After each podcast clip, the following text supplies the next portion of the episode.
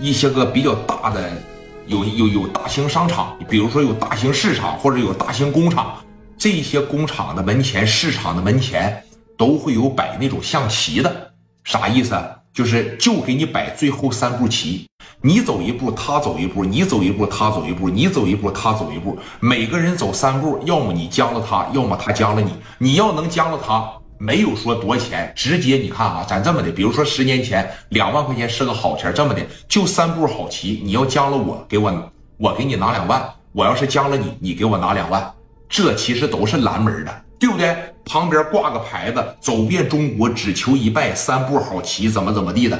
我那个时候在富士康上班，门口就有干这个的，因为富士康它流动性特别大，一个工厂几万员工，在门口就有干这个的。他是真瞎也好，他是假瞎也好，那象棋一摸自个就知道咋回事或者是啥？象棋你认为你下的比较精明，你自己来摆上这最后三步，是不是？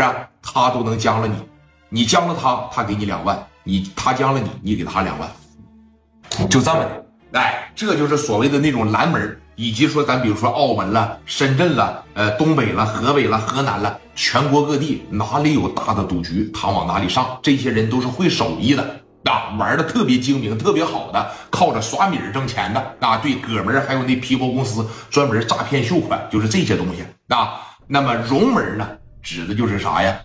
小偷。刚才我说了。啊，你这个手应该也不会拎包，应该也不会嘎包，也不会耍活。呃，荣门呢，就是说白了，南下支队，这是最具有代表性的啊。包括这个荣派的创始人，基本上咱就可以说是黄廷利了啊。呃，小偷，这么一解释，哦，聂磊当时一下子就给明白了。啊，这就是金戈兰荣啊，咱们身边这种人不都有吗？说那行，爷们儿，我谢谢你了啊。说你看这个还有什么想请教的没？我问问。说你看金戈兰荣这四大门派，一般情况下这个荣门是不是最有钱的呀？不对，葛门是最有钱的，葛门是最有钱的。在这个九十年代的时候，两千年代初期的时候，玩诈骗多挣钱呢，哥呀，对不对呀？给你洗洗脑，包括啊什么传销组织了，什么幺零四零工程了，都可以理解为是葛门的。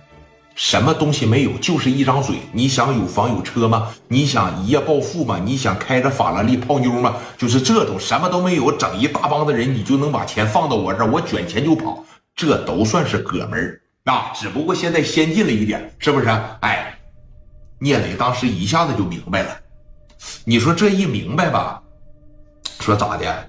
聂磊说行啊，荣门原来这只是一伙子小偷是吧？说你看今天我碰着了一伙人呢，他是手里边使这小刀片使的挺厉害啊，歘的一整给皮带啥的都给整破了。说你看这事儿，这肯定是说荣门里边耍活的啊，遇到他们呢一定要小心。此类人呢，说牙尖嘴利，哎，油嘴滑舌，十句话里边有九句半那都是假的。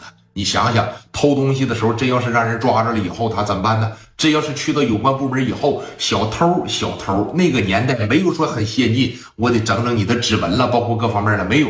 小偷被抓进去了以后，你就死咬住一点，我没偷，你打死我我也没偷。一般情况下，只要你扛住了，哎，哗哗他就全出来了嘛，是吧？啊，明白了，明白了，明白了。聂磊当时说这么的啊，蒋元啊。再给拿点米啊！蒋元又给拿了二百米，说：“你看这么的，给我写个联系方式，以后有哪块不懂的，我过来问你就得了呗。”